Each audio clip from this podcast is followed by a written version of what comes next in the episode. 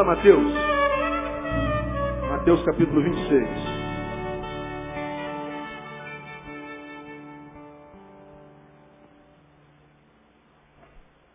Para quem não veio domingo passado, comecei domingo passado, uma série de palavras.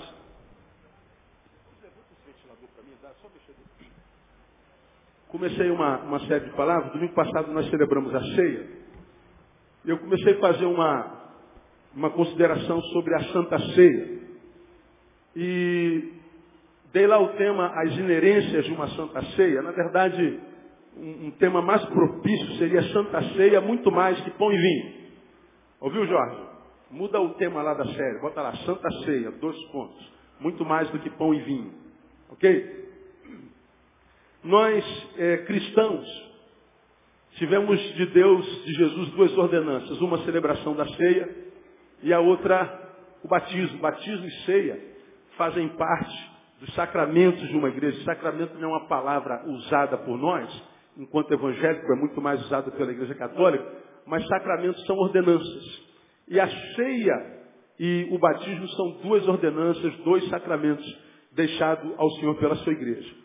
Toda vez que a gente fala de ceia, a gente geralmente a chama de santa, e toda vez que a gente lembra de Santa Ceia, a gente lembra de pão, a gente lembra de vinho.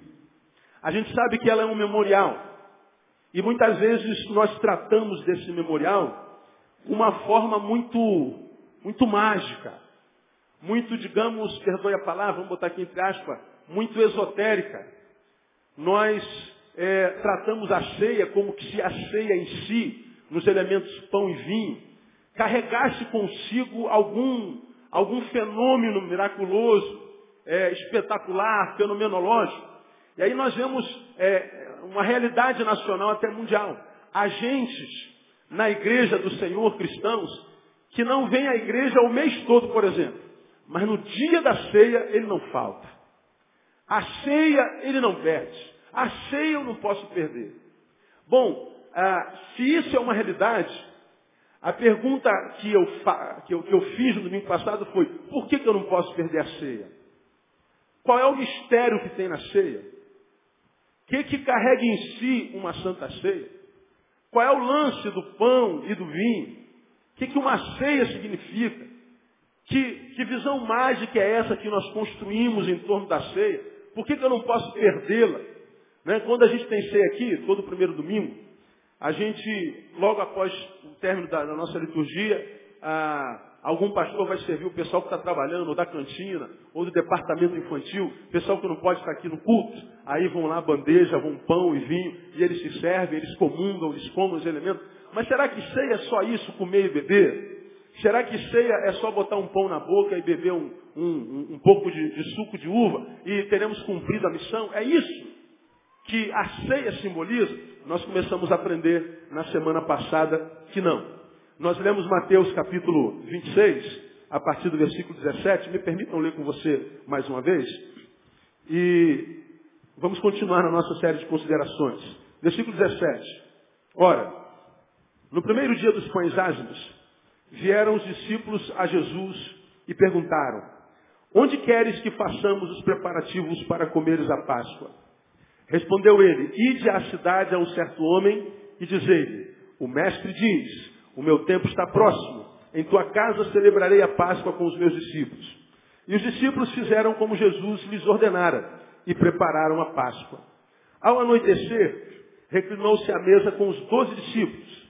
E enquanto comiam, disse, em verdade vos digo que um de vós me trairá. E eles, profundamente contristados, começaram cada um a perguntar-lhe, porventura sou eu, Senhor? Respondeu ele, o que mete comigo a mão no prato, esse me trairá. Em verdade, o filho do homem vai, conforme está escrito a seu respeito. Mas ai daquele por quem o filho do homem é traído. Bom seria para esse homem se não houvera nascido.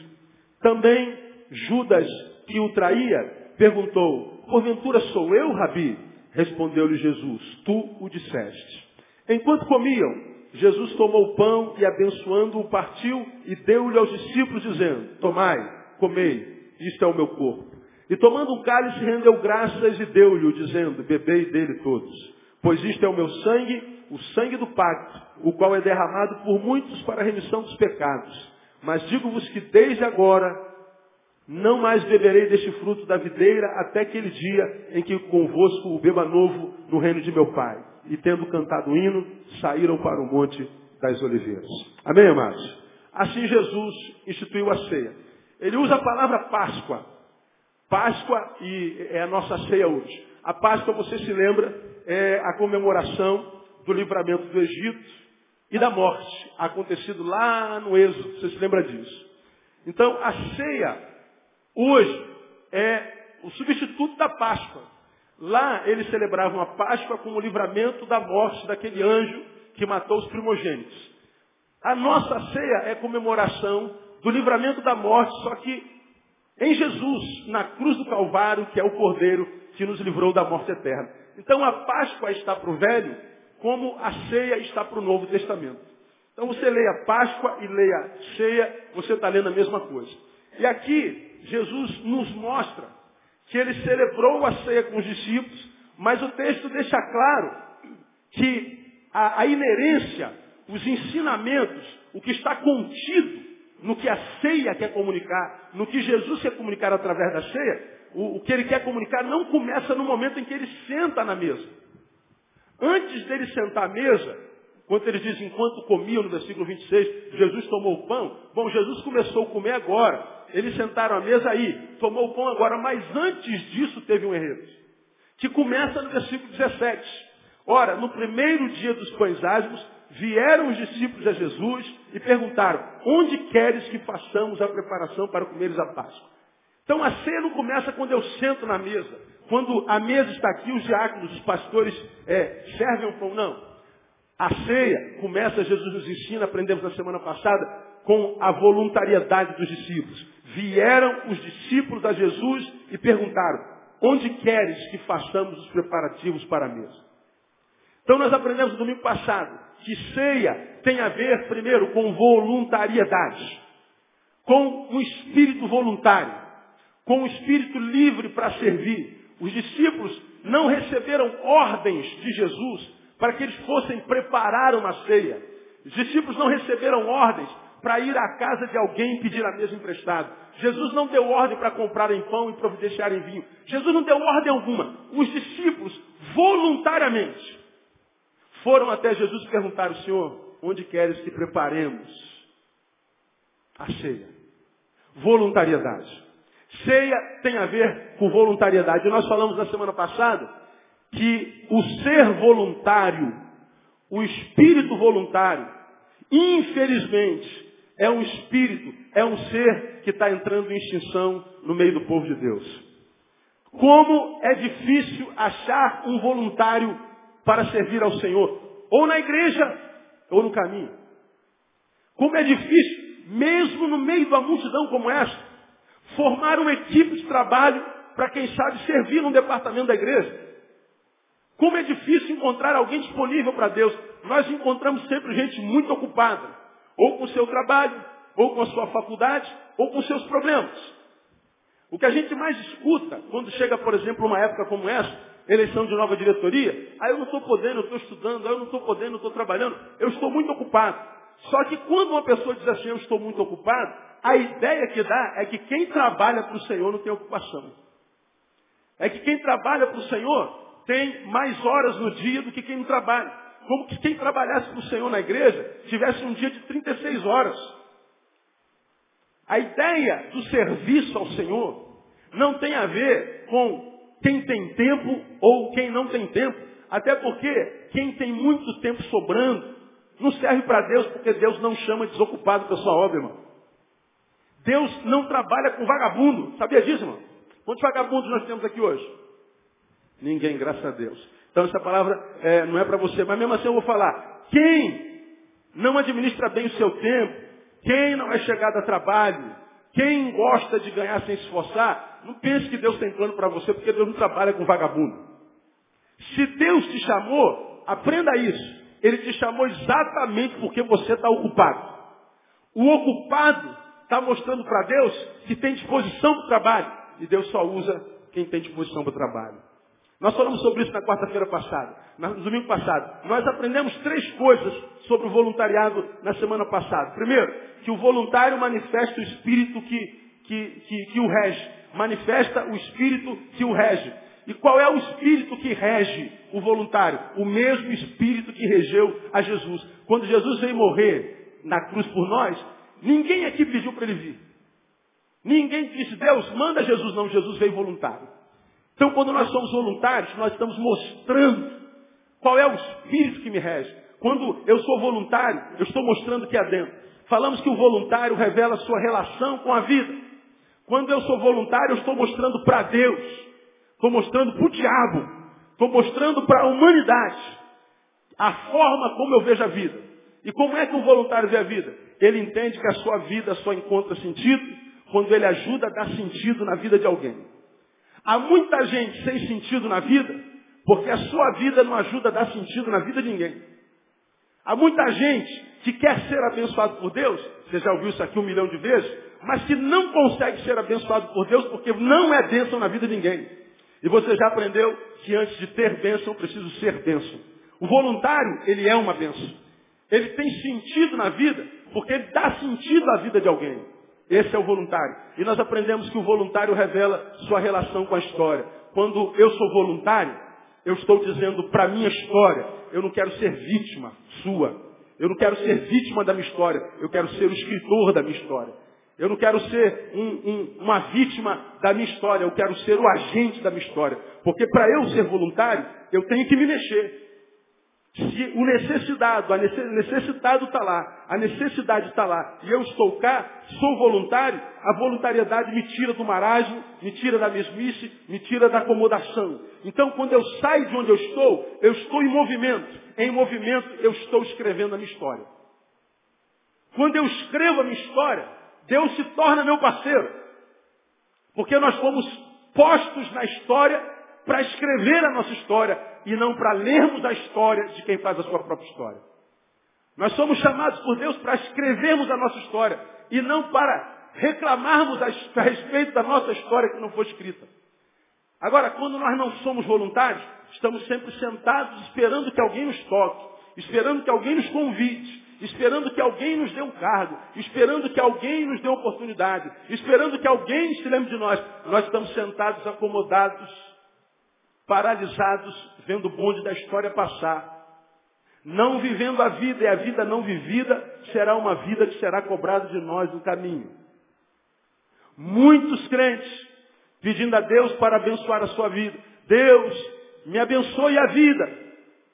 Para os quais Deus está dizendo, já lhe dei tanta vida e você desperdiçou fazendo nada.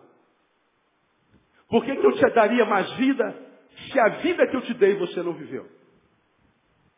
Por que, que eu te daria mais talento, dons, bens, se os talentos, dons e bens que eu te dei, você inutilizou, deixou apodrecer? Por que, que eu te daria mais vida se a vida que eu te dei não foi vivida? E aí você vê as pessoas paralisadas, adoecidas, numa vida sem sentido, numa vida vazia, numa vida sem razão de ser vida, uma vida completamente inútil. E nós terminamos o sermão domingo passado dizendo, irmão, nós estamos começando 2011, seja voluntário em algum lugar. Esse é o ano do voluntário no Brasil. Aliás, tem um anúncio desse tamanho no boletim, convocando voluntários para servir. Seja voluntário, escreva a sua história. Sai do teu estado de acomodação, que quando você der o primeiro passo, você vai ver que você vai achar um parceiro poderoso. E o nome dele é Jesus de Nazaré. Amém, amados? Ah, quando a gente faz a, reunião de transferência aqui na nossa igreja, a gente vai receber crentes de outras igrejas, eu costumo brincar dizendo que aqui em Betânia, dificilmente a gente convida alguém para fazer seja lá o que for. A gente não convida ninguém, você quer trabalhar, você quer trabalhar, você pode, não. Aqui você quer trabalhar, trabalha, não quer, não trabalha, quer vir, vem, não quer, vai embora, quer, foi embora, vai com Deus, quer voltar, volta também. Aqui, aqui a gente não, não troca fralda de ninguém. Aqui a gente trabalha com o sujeito homem. Ou cresce ou vai quando você quiser. A gente não trabalha com bebês. Betânia não é berçário. E eu sei que isso parece duro, mas isso nos livra de muitas dores. De ficar trocando fralda de gente velha. De gente velha que tem um bebê dentro que não cresce nunca. São os crentes que envelhecem, mas não amadurecem. São crentes parasitas. E a gente não tem muita destreza com parasitismo. A gente quer ensinar você a ser gente, a ser gente como tem que ser. Né? E lá brincando a gente disse, olha gente, aqui em Betânia vigora uma música composta por Geraldo Vandré em 1964. E aí a gente canta a música. Vem, vamos embora, que esperar não é saber. Cante. Quem sabe faz a hora, não espera acontecer. Vamos. Vem, vamos embora, que esperar não é saber.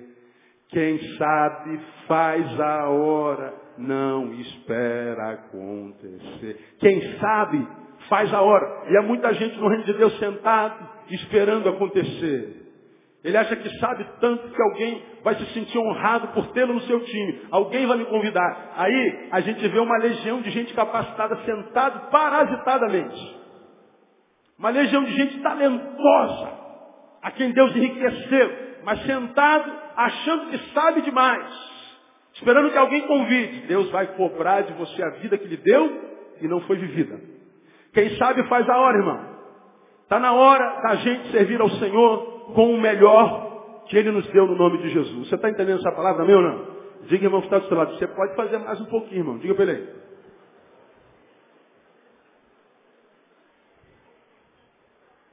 Ceia tem a ver com voluntariedade. Hoje, eu quero mostrar que a ceia tem, uma, tem a ver com uma outra coisa, tem a ver com obediência. Eles se voluntariam.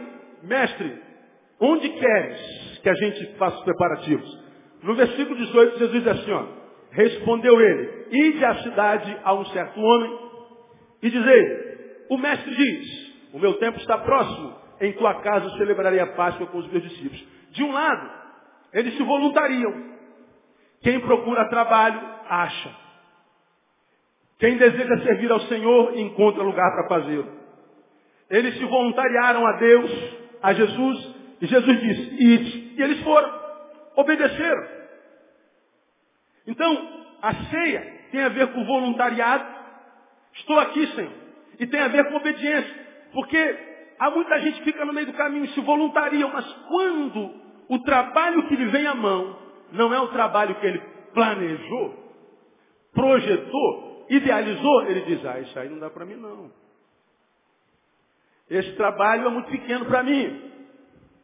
Tivemos aqui, irmãos, lá para os idos do ano 2000, 2000 e 2002, alguma coisa assim, ah, um irmão aqui que era professor universitário, tinha doutorado, tinha um monte de... Ele era um cabeção, sabe aqueles cara cabeção que a gente gosta de ouvir, de conversar.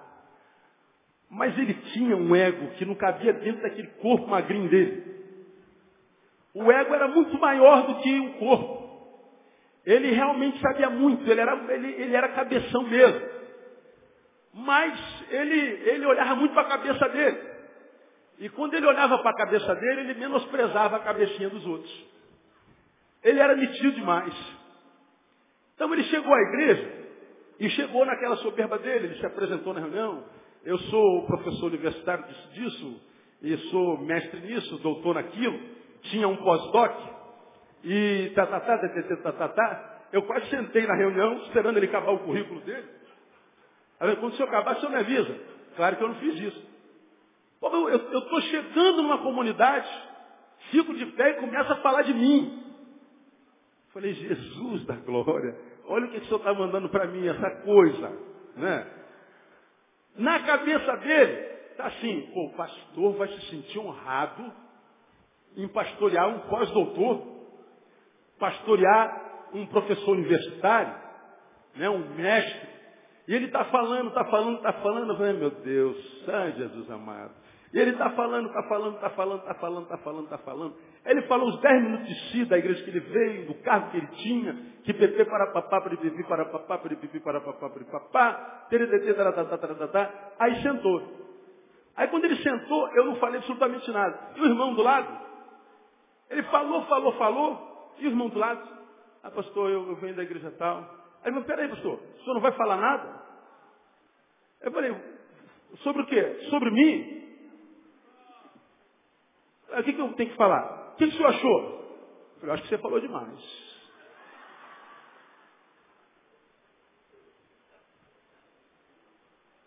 ficou aquela cara de paisagem, escandalizado. Puxa, mas eu me apresentei para o senhor. A gente conversa depois então, porque tem muita gente. Acabou a reunião, ele ficou. Pô, pastor, o senhor me constrangeu. Eu falei, a ideia foi essa. Porque você se ensoberbeceu. Numa igreja, meu irmão, nós não somos valorizados da mesma forma como no mercado de trabalho. Numa igreja, diz a palavra, a palavra de Jesus, o maior não é quem tem o melhor currículo. Quem é o maior? Quem sabe? Não ouvi? É o servo de todos. Quem serve mais, esse é o maior. Quando eu dou carteirada, eu estou mostrando o quanto eu quero ser servido. Eu estou mostrando o quanto eu sou grande e onde quero trabalhar. Eu estou mostrando, pastor, o meu canudo, para que o senhor já entenda, porque o senhor não é tão burro assim, onde é que o senhor vai me usar. Para que o senhor saiba que eu não posso ser usado em qualquer lugar. Pois é, se o servo do Senhor não pode ser usado em qualquer lugar, não serve em lugar nenhum para Deus. Guarda essa palavra aí. Se você diz, pastor, eu não posso ser usado nesse lugar para servir o Senhor. Qualquer lugar, mas esse lugar aqui não, porque não dá para mim. Então você não serve para ser usado para Deus em lugar nenhum. Lugar nenhum. Eu tenho visto muita gente vivendo uma vida sem vida, uma vida sem sentido, porque quiçá, talvez até tenha se voluntariado. Mas quando o Senhor disse assim, ó, vamos começar por baixo, ele não quis. O voluntariado foi uma ação equivocada, foi uma ação é, é, é, malversada, planejada, foi uma faixa. Porque Deus trabalha com o espírito de voluntariedade verdadeiro, que quem quer servir, irmão, ele acha serviço para servir o Senhor. Então, obediência tem tudo a ver. Os discípulos vieram. Senhor, onde quer? Ó, vai para a rua, você vai encontrar com um homem assim. Para ele, é um estranho, você não pode dizer, ó, eu quero servir, fazer a cena. Eles foram, eles não perguntaram quem era o cara, qual era a cor do cara, e se o cara era crente, eles não perguntaram. Eles foram. O Senhor mandou ir, eu vou. Se Deus mandou fazer, eu faço. Eu quero ser útil. Isso é obediência. Então, estar numa ceia, irmão, liturgicamente, comendo pão, bebendo vinho, Estar aqui sentado na liturgia e na comunhão dos santos, comendo e bebendo, lembrando do sacrifício de Cristo na cruz do Calvário, do sangue derramado. Mas se a gente sai dessa liturgia e não vivemos obediência, nós estamos perdendo tempo na vida. E eu tenho tentado ensinar os irmãos dos anos todos, não perca tempo na vida, porque só tem uma vida para viver. Temos que remir o tempo, temos que fazer valer a pena cada segundo. E a vida só se encontra sentido quando a gente se encontra com a fonte da vida que é Deus. Nós somos chamados para obedecer, para servir. Quando a gente fala de obediência, a gente fala de um assunto muito comum. Parece que não há mais nada a se falar sobre obediência. A gente sabe que tem que obedecer. E quando não obedece, sabe que está fazendo besteira. Então não há nada para se falar sobre obediência. Mas que tem a ver com obediência, tem. Agora, três coisas que eu queria considerar sobre obediências com os irmãos. Primeiro, que, que a obediência revela? Primeiro, humildade. Obediência tem a ver com humildade. Repita comigo para a gente gravar. Obediência tem a ver com humildade. De novo, obediência e humildade. Tudo a ver. Sim ou não? Agora, o que, que a Bíblia fala sobre os humildes? Todo que a si mesmo se humilhar, o que, que ele promete? Será exaltado. Obediência tem a ver com humildade. Humildade tem a ver com exaltação. Agora, olha para a sua vida e faça uma análise da sua história. Nos últimos anos, nos últimos meses. Analise a tua vida, veja se você está sendo honrado ou humilhado. Olha para trás, esquece o irmão que está do seu lado. E não foge dessa palavra, como dizia fulano, tinha que estar aqui para ouvir essa palavra. Ele não tinha. Se fulano tivesse que estar aqui para ouvir essa palavra, ele estaria aqui ouvindo essa palavra. Mas, como você tem aprendido aqui, quem é que está aqui ouvindo essa palavra? Diga. Então essa palavra é contigo. Olha para trás e diga, tua vida tem sido uma vida de honra ou de humilhação? Tua vida tem sido marcada por sucesso ou insucesso, tão somente? Olha as tuas construções e veja, é, analisando os frutos, se você pode ser considerado como filho de Deus ou não. Porque o texto que fala sobre a Mateus 23, 12, fala sobre humilhação, os humilhados serão exaltados, está dizendo que para Deus exaltar alguém, para honrar alguém, para Deus colocar esse alguém com os campeões, colocar esse alguém no pódio, independente da área da vida que nós estejamos falando, em todas as áreas da vida, ele está dizendo, Neil, para eu colocar você no alto, você primeiro tem que ser fiel no baixo. Para eu te colocar sobre o muito, tu tens de ser fiel aonde? Sobre o pouco. Ser fiel no pouco, sobre o muito tu colocarei. Tudo de grande que Deus quer fazer em nós, Ele faz a começar do pequeno. Por isso que Ele diz que o maior de todo é o servo. E por que, que Ele diz que é o servo? Porque o servo está dando pontapé para a história de grandeza na qual o Senhor vai colocá-lo. Agora, quantos de nós, irmãos, só pensam no grande? Quantos de nós só quer honra? Quantos de nós só quer microfone? Quantos de nós só quer a, a, a câmera, a mídia? Quantos de nós só queremos a imagem projetada e não queremos servir a Deus naquele trabalho que homem nenhum vê a gente fazendo? Queremos ser corpo, mas aquela parte do corpo que a roupa não tapa. Eu quero ser testa. Não quero ser virilha. Virilha não aparece. Eu estou lembrando daquele, daquele congresso tribal lá em Brasília. Eu vou falar. Pode falar? Ou é pesado, não vou falar. Já agucei o espírito de fofoca de vocês já? Ô oh, Jesus. Fala não? Eu vou falar. Vou falar. Ó, você que é muito crente vai escandalizar. O problema é seu. Levanta e vai embora. Mas é verdade que eu vou falar. Eu estava num congresso em Brasília, underground. Congresso de liderança. Era uma reunião de liderança. E a gente estava falando sobre o papel dos líderes na América Latina. Eu sou um dos líderes do Tribal Generation na América Latina. E teve um dos rapazes, rico de Cristo, que levantou e falou, sabe qual é o nosso problema? É que muitos de nós queremos estar numa área, porque essa área é mais próspera, essa área tem mais gente, essa área tem mais condição, essa área tem mais material humano, mais tudo. E, em detrimento dessa ganância, tem áreas mais pobres, menos, menos recursos, que estão sem ninguém. Então nós estamos nos transformando num corpo deformado. Num corpo que tem três orelhas de um lado e orelha nenhuma no outro.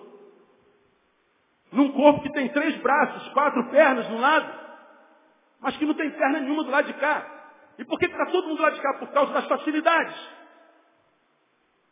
Aí ele veio para dentro. Sabe qual é o nosso problema, irmão? Caraca, isso é pesado demais. Mas eu vou ter que falar, cara. Todos nós queremos ser cabeça no corpo. Ninguém quer ser anos. Só que ele não falou anos. Ele falou a outra palavra, com duas letras. Olha o cara do irmão lá, entendeu? É? Irmão, todo mundo quer ser cabeça, ninguém quer ser anos.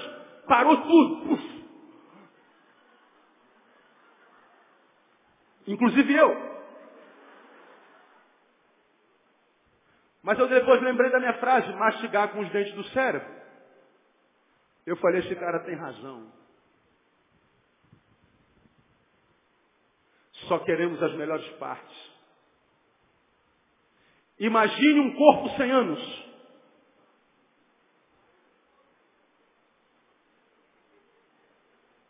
Analisem a importância do ânus.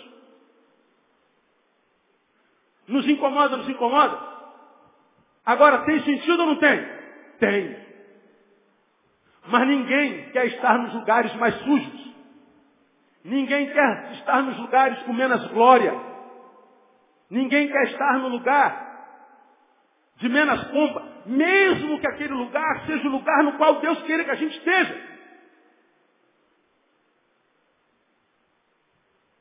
O RIB foi pesado na sua palavra, mas foi verdadeiro.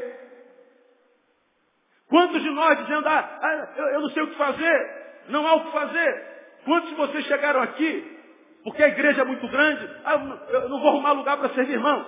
Qualquer um que é disponível, voluntário para Deus, encontra lugar para servir a Deus. Há muito trabalho para ser feito. O problema é que nós queremos começar a servir a Deus já sendo cabeça. E às vezes Deus quer que a gente seja calcanhar. Deus quer que a gente seja um baço, um ânus. A palavra pode ser esquisita, tosca, rude, mas faz parte do corpo. E é importantíssimo nele. Obediência.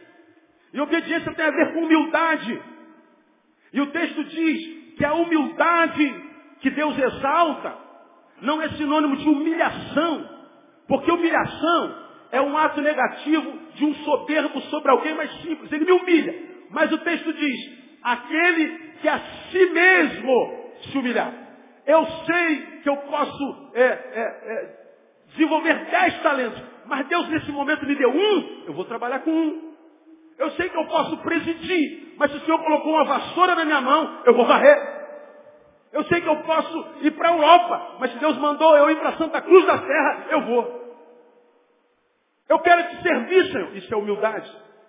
E quem pega a vassoura, ainda que tenha capacidade de presidência, mas varre como quem varre para Deus, não vai ficar varrendo por muito tempo. Ele se humilhou, não se humilhou? Deus vai exaltar no nome de Jesus. A mesma coisa acontece no seu trabalho, na sua faculdade.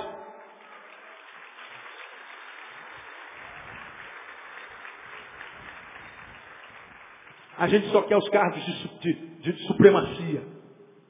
E esses cargos de supremacia pelo qual a gente briga, se mata, rompe a amizade, revela a nossa soberba. Soberba. Você lembra o que é soberba? O que é soberba? Quem se lembra? Soberba é um problema oftalmológico existencial. Lembra disso? O soberbo, quando olha para o outro, sempre o vê menor que si. Quando olha para si, sempre se vê maior do que o outro. Ele tem problema de visão. Então a soberba é um problema oftalmológico existencial. E a humildade? É a cura dessa doença.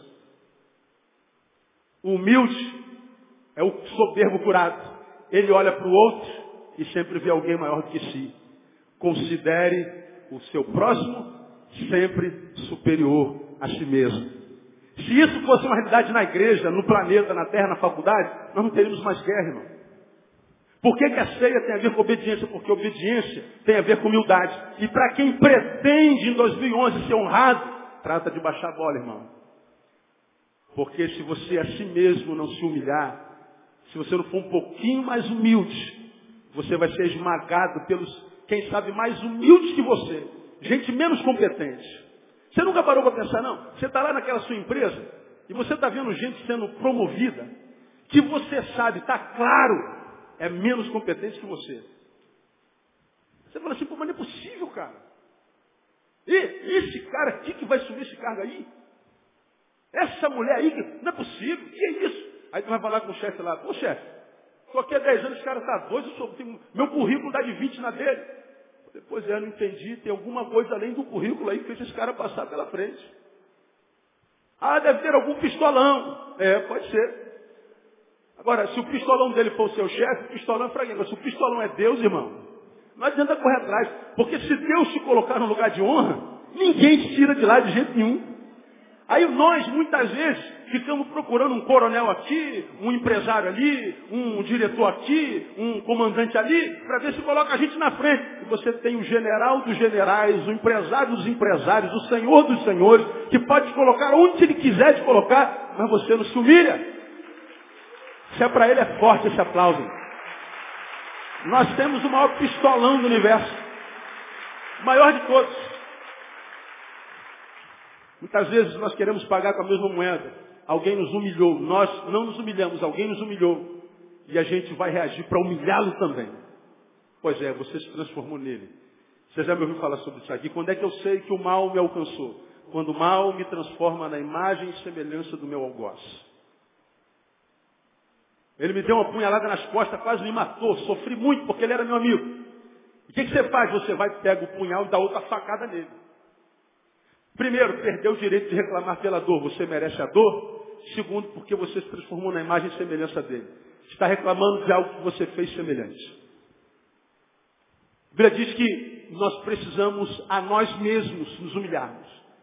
A humildade é o parâmetro único que Deus precisa achar no servo para que ele seja exaltado no nome de Jesus. Quero profetizar, irmãos, que 2011 será o ano da sua, o, o, o ano da tua honra. 2011 será o ano da tua exaltação. Quero profetizar como diz Joel, você não mais será envergonhado no nome de Jesus. Basta que você se humilhe diante dele, diante dele, servindo. Faça o que tiver à mão para fazer e faz conforme as suas forças. Se recuse a não fazer para Deus esse ano. E lembra que fazer para Deus não tem a ver com fazer só na igreja. Tem a ver com fazer no caminho, na faculdade, no trabalho, na vizinhança, para si mesmo, com família. Extensão do reino é muito maior do que o da igreja local. Obediência tem a ver com humildade. Segundo, obediência tem a ver com promoção da paz. Pô, mas como que obediência tem a ver com promoção da paz? Simples. Foi dada uma ordem? Foi. Se uma ordem foi dada, quem deu a ordem está sobre você. Então, se está sobre você, então obedece pronto pela boca. Quando é que a guerra se instaura? Quando alguém dá ordem, eu digo, eu não vou obedecer, pronto. Aí começou a guerra. Aí a gente planta a semente da beligerância. Ah, mas eu discordo dessa ordem. Claro, tem ordens e ordens. Há patrões e patrões. Há servos e servos. Agora, quando o assunto é vida, é existência, a gente sabe, irmão, quando a ordem vem de Deus ou não. A gente sabe. Eu queria saber a vontade de Deus para a minha vida. Quem é que não quer saber? Talvez a gente não saiba a vontade específica, mas a geral a gente sabe. Ser tu uma bênção. É o que Deus quer que você seja. Aí a gente sabe que está vivendo uma vida que se for posta, contraposta à palavra, face a face com a palavra, a vida vai ser reprovada. Aí o que, que a gente faz? Ao invés de mudar de vida, a gente fecha a palavra. Eu sei que eu estou vivendo errado. Eu sei que eu estou fora do padrão. Eu sei que o trajeto não é esse, eu estou me desviando um pouco. Eu sei que essa postura diante da minha dor, eu sei que a minha postura diante dessa adversidade, eu sei que a forma como eu reagi, como eu reagi a forma como eu estou lidando com o talento, a forma como estou lidando com a vida, não, não é isso que a palavra diz que eu tenho que fazer. Mas ah, eu vou mudar isso. Mas os que ficam para trás e perdem, eles não planejam mudar. Eles fecham a Bíblia, e continuam fazendo o que está fazendo, como se fechar a Bíblia resolvesse o problema dele. É como aquele camarada, ou como aquela mulher, que está tomando banho, aí resolveu tocar no seio, descobriu um carocinho bem pequenininho, um arrozinho de, de arroz, carocinho de arroz. Bom, vamos lá. Mulher, você está tomando banho e achou um carocinho de arroz. Qual é a lógica daqui para frente? Me digam vocês. O que, que você vai fazer no dia seguinte, eu deveria fazer? Vai marcar um médico. Vamos lá, doutor. Olha aqui, com um carocinho aqui que eu não tinha aqui a semana passada. Essa é a lógica. Pode não ser nada, mas pode ser tudo. Agora, o que, que geralmente acontece? Tem um carocinho, com medo desse carocinho ser uma coisa séria, o que, que a pessoa faz? Não vai no médico. Ah, eu estou com medo de ir lá. Mas por quê? Mas pode ser uma coisa ruim. Se for uma coisa ruim, é que você tem que ir. Ah, mas eu não estou com coragem. Mas por quê? E se eu descobrir que é câncer? A gente vence o câncer. Ah, mas eu não estou com coragem. Aí não vai. Aí o carocinho que está do tamanho de arroz, daqui uma semana está do tamanho do feijão. Vai lá, minha irmã. Vai lá, minha irmã. Ah, mas eu estou com medo. Medo de quê? De descobrir que é coisa ruim. Mas se for ruim, indo lá ou não indo, é, é ruim. Agora, se lá, a gente pode vencer. A gente, com medo do diagnóstico, não faz o exame. Como se não fazendo o exame, o diagnóstico mudasse. Não, irmão, escuta o que a palavra de Deus está revelando para você nessa manhã, porque Deus está amando você. Deus conhece os teus passos. Deus conhece os teus sonhos. Deus sabe como você lida com os teus talentos. Deus sabe como você lida com a tua sexualidade. Deus sabe como você lida com o seu dinheiro. Deus sabe como você lida com os seus problemas. Deus sabe como você lida com a palavra. Deus sabe como você lida com si mesmo. Deus sabe como você lida com tudo na vida. E Deus está dizendo para você, filho, eu sei quando você está certo, sei quando você está errado. Você sabe quando está certo, você sabe quando está errado. Planeje fazer certo. Obedecendo para que eu possa te exaltar, para que eu possa te honrar. Não deixa para amanhã o que você pode fazer hoje. Eu falo isso para um monte de jovens, principalmente aqueles jovens, por exemplo, começaram um relacionamento errado. Aí eu falo assim, ó, começou errado. Tudo que começa errado, quebra.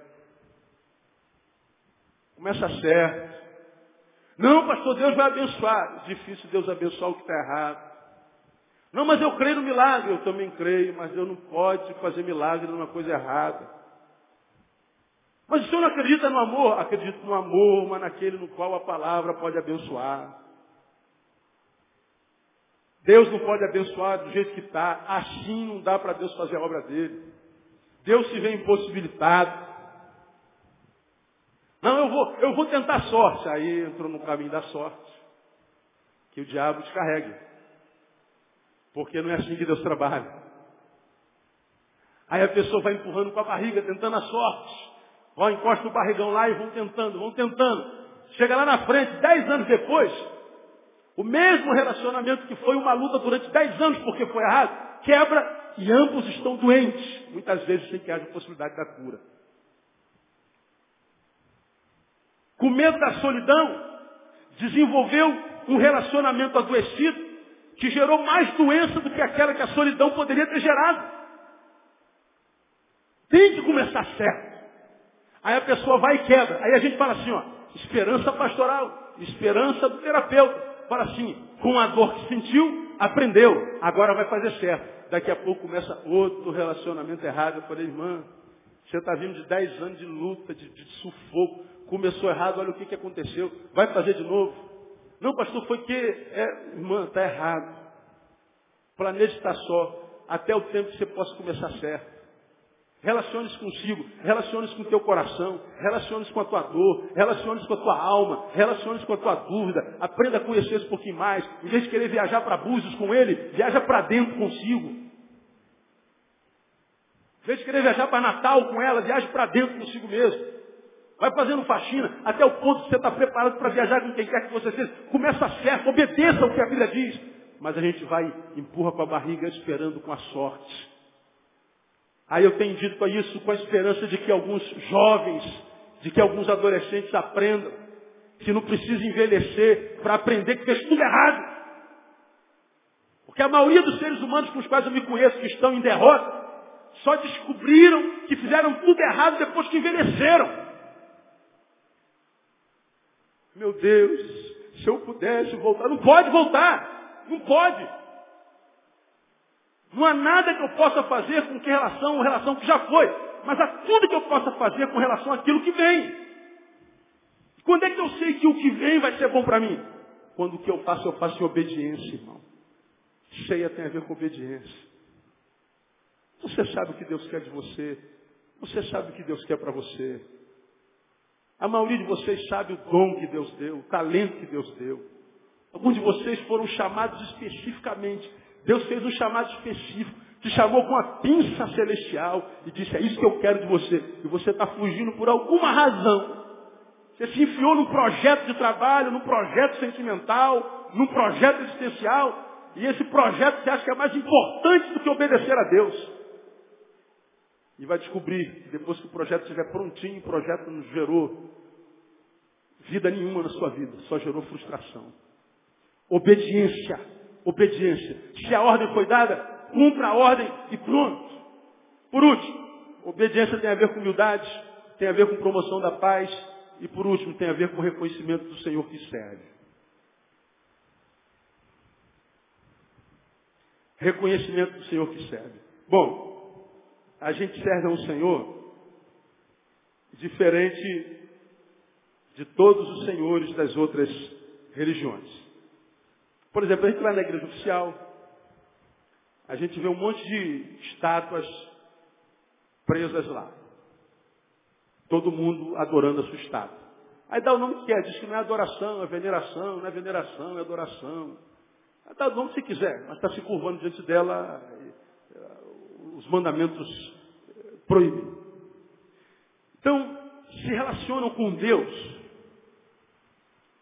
que tem olho não vê, nariz não cheira, boca não fala, ouvido não ouve, mão não apalpa, pé não anda, braço não abraça.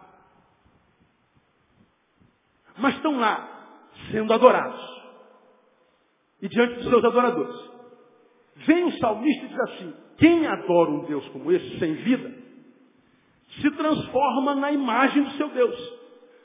Torne-se semelhante a eles, todos os que os adoram.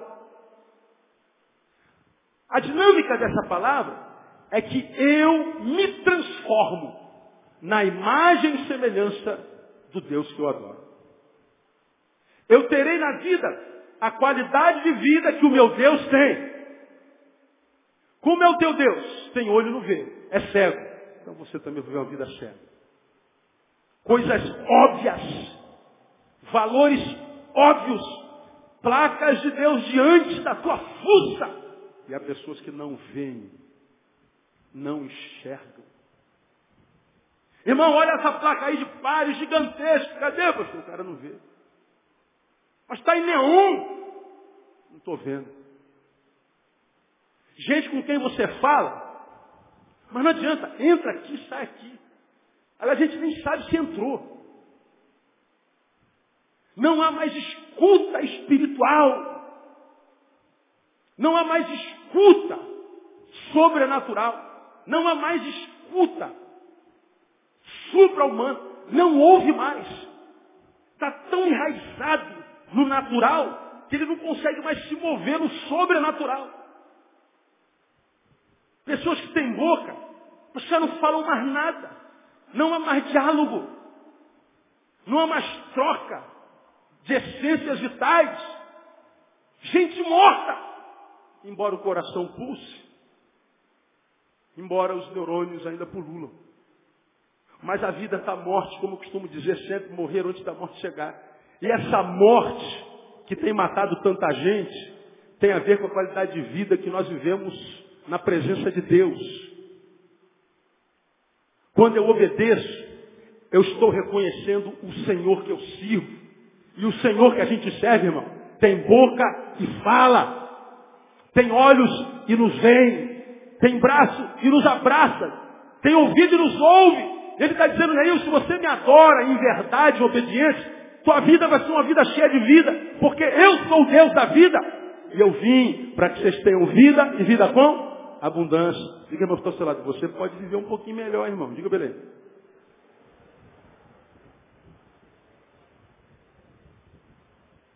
Responda para si ou para mim. Tua vida dá para melhorar um pouquinho, sim ou não? Pouquinho ou um poucão? Dá para melhorar muito, irmão. Eu me lembro que eu preguei aqui no passado. Tem pessoas que falam assim, irmão, como é que está? Se melhorar, pior. Ah, não fala isso, meu filho. Se melhorar, estraga. Não fala isso, meu filho.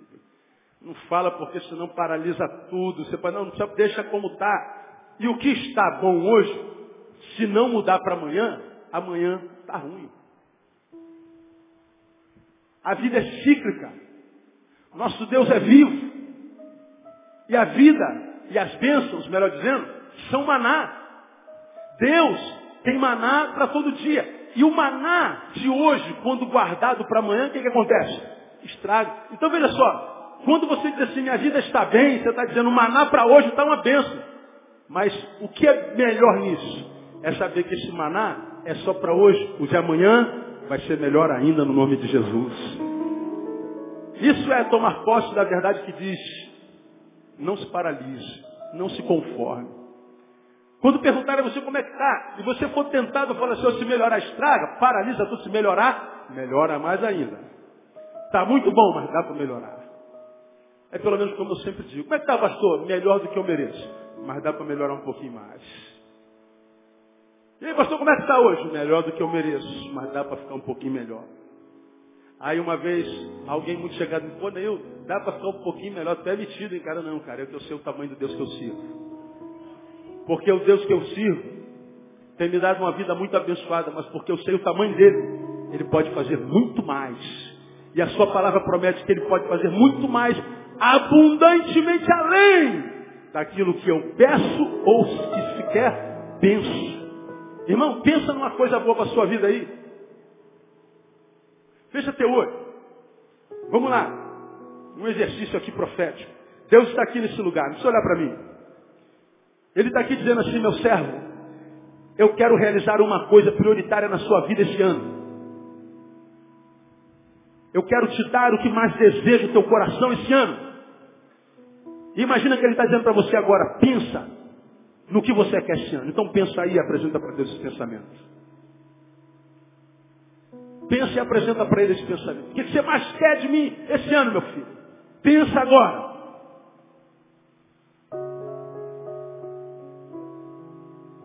Ele está lendo nossos pensamentos. Ele está lendo o sonho do teu coração. Ele está lendo o teu projeto. Aí vem e aplica a palavra dele que diz, pois bem, meu filho, eu posso fazer muito mais abundantemente além do que isso que você está pensando.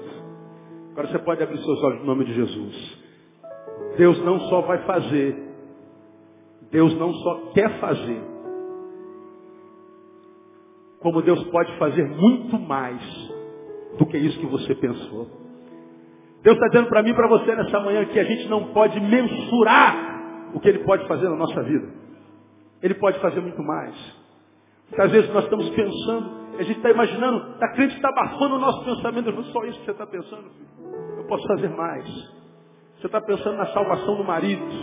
Deus está pensando na salvação já dos teus netos. Você nem casou. E Deus já está providenciando a salvação dos teus netos. Deus já está lá na frente preparando a tua história. Para que quando ela chegar, ela já está prontinha, só tomar posse. A gente precisa de obediência. Obediência. Porque vir para a igreja, irmão, comer pão, beber vinho, mas sair desse pão e vinho sem obedecer, é comer para engordar. Ninguém quer engordar. A gente quer vida saudável, vida abundante.